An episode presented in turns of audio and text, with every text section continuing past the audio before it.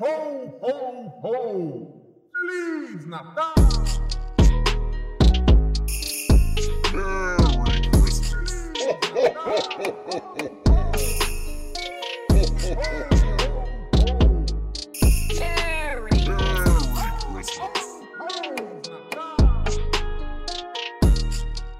Trinta e um dias de Natal com Iradex.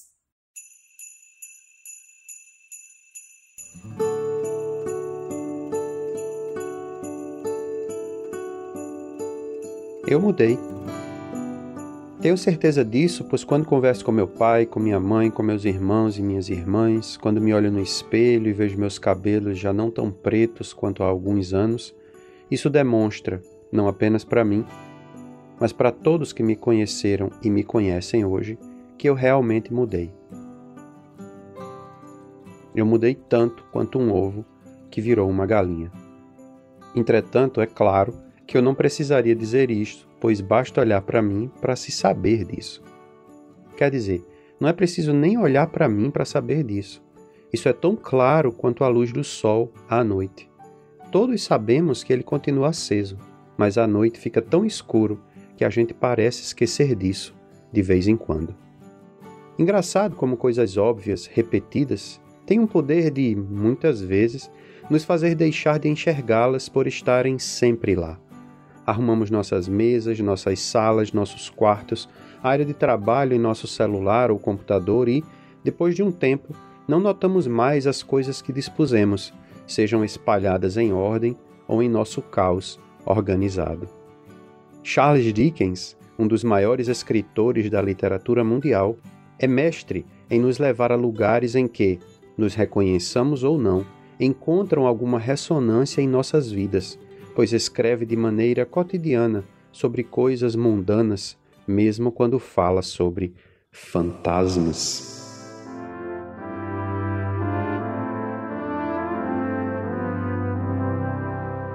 Um conto de Natal, A Christmas Carol, é, talvez, a história mais famosa do autor e teria um título, pelo menos em minha opinião, melhor adaptado ao português se o chamássemos de Um Cântico de Natal. Falo isso não apenas por causa da tradução direta da palavra carol, cântico, cantiga, música alegre, mas por uma outra razão que nunca tinha me dado conta, já que nunca tinha ouvido a história, só tinha lido e assistido. Percebi isso ao ouvir o audiolivro narrado por Tim Curry, autor mais conhecido por fazer o palhaço Pennywise no filme It de 1990, baseado em uma obra de Stephen King. Em determinados momentos, algumas das frases e o modo de falar do ator pareciam prestes a se transformar em poesia, em cantiga, em música, em cântico. Além disso, e me perdoem os que já são familiarizados com a história mais do que eu, os capítulos não são chamados assim por Charles Dickens, são chamados de estrofes. Cada uma delas tem sentimentos muito próprios, passando por amargura, tristeza, rabugice, raiva, ódio, ressentimento, remorso, inveja, perdão, reconhecimento, alegria, felicidade, diversão, gratidão, esperança, fé, amor, etc. O que é muito comum nas músicas ditas eruditas. O audiolivro em português, lido por Paulo Betti, famoso ator global, também tem muitas qualidades e recomendo ouvir. Além de uma voz clara e confortável, por ser um excelente ator, ele coloca mais do que apenas a voz quando os personagens riem, se indignam, se chateiam e se divertem, tornando a experiência de ouvir o livro algo para o qual ansiamos retornar enquanto ainda não finalizamos. Na versão que eu vi, apesar de não ser indispensável, a editora adicionou sons e músicas em alguns momentos, tornando a experiência ainda mais natalina. Em alguns momentos, podem ter parecido demais para mim, mas, como não foram inseridos durante todo o tempo, gostei do resultado final. A única pena que senti foi terem escolhido uma adaptação do texto original que traduz de maneira diferente o início da história, removendo quase que com um martelo a parte do prego de porta e as subsequentes analogias que Dickens utiliza ao se referenciar a ele nos parágrafos seguintes. De qualquer modo, como falei antes, gostei do resultado final. Além da leitura e dos audiolivros, tive também a oportunidade de ver um dos inúmeros filmes já feitos sobre essa história. Foi a versão de 2009 do diretor Robert Zemeckis, Forrest Gump, Polar Express, alguns dos filmes famosos dele, totalmente feito em CGI. Entretanto, é daquele tipo de CGI que é feito para ser parecido com gente sem ser parecido com gente, que pode parecer feito para parecer real, mas que na verdade não é feito para parecer real. É difícil de explicar, mas eu acho que vocês sabem do que eu estou falando.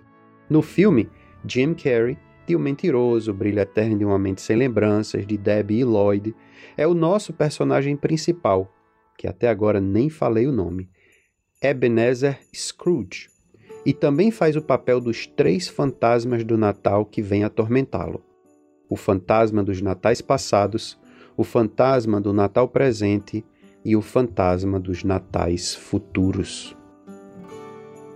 Apesar de não ter sido um sucesso comercial, eu gosto do filme, especialmente pela imaginação de Zemeckis e como ele coloca pequenos detalhes escritos por Dickens de forma cinematográfica. Gosto muito, por exemplo, de como ele mostra as primeiras linhas do conto quando o autor compara a situação de Marley, o sócio já morto de Scrooge, com um prego de porta, e também, logo no comecinho, ao nos situar na Londres do começo do século XIX e parar em frente da loja Scrooge and Marley, mostrando a passagem do tempo entre a morte de Marley e o dia onde vai se passar a história que vamos acompanhar. Vale a pena mergulhar e se deixar levar pela magia do filme e da história.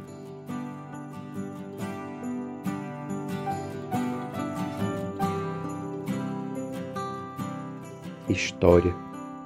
Acabei nem falando tanto da história em si, pois ela parece já estar tão presente em nossa mente que nem sei se valeria a pena falar demais sobre ela, até porque todo mundo já sabe como termina, e que o Sr. Scrooge, aquele velho ranzinza, e que aparentemente odeia tanto o Natal quanto adora o dinheiro, vai lá bem no finalzinho da história. Fa... Não, não vou falar. Vou resistir.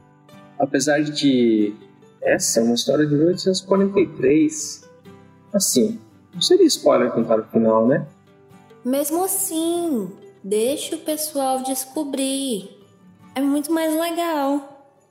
Vou com o segundo espírito, para evitar ser confundido com o personagem principal que gosta de estragar as alegrias dos outros e deixar para vocês que ainda não conhecem toda a história irem se deliciar com os detalhes desta canção de Natal que nos faz refletir sobre o quanto uma grande parte de nossas vidas, nossas alegrias e tristezas estão intimamente ligadas aos outros e à nossa relação com eles. Quando falo nossa relação com os outros, estou realmente falando em uma relação daqui de dentro de mim para lá e não do outro para comigo, pois, em sua maioria, quando nos dispomos, podemos ser capazes de perceber que, quando olhamos o mundo com olhos diferentes, de perspectivas diferentes, nos colocando no lugar do outro e tentando lembrar quem somos, o que somos e de onde viemos, percebemos que é a nossa atitude que faz com que o mundo mude. Seja o meu mundo, seja também, pelo menos, uma pequena parte do mundo lá fora. Felizes são aqueles, ou nós, pelo menos eu espero, que conseguem perceber isso a tempo. A tempo de termos tempo de mudar antes que a escuridão final chegue, pois ela vai chegar. Que possamos mudar sempre para melhor e que, se porventura gostarmos da escuridão como Scrooge gostava, nas palavras do autor, completamente despreocupado, Scrooge continuava a subir. A escuridão não custa dinheiro e era por isso que Scrooge gostava. Então, se gostamos da escuridão como ele gostava, que possamos aprender a gostar dela, então, por saber que ela apenas significa a ausência de luz e que, alguma hora, mesmo nos momentos mais tristes e desesperadores, a luz voltará a brilhar, como o sol que continua a brilhar, mesmo durante as noites mais escuras.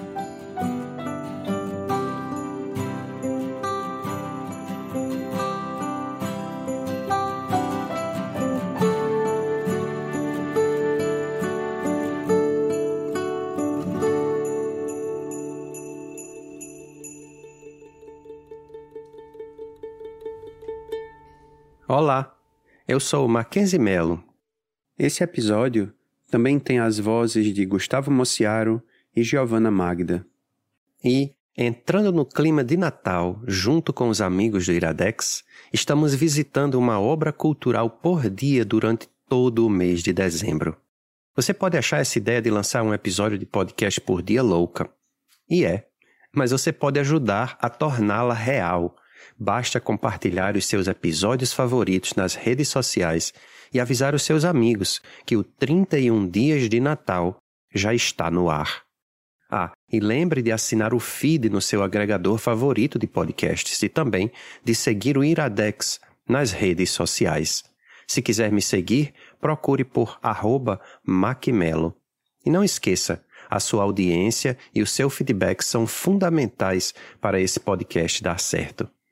Projeto editado pela 20 a 20 produtora, com vinheta de Roberto Rudinei, que também dá suporte na edição, juntamente com Gabriel Pinheiro.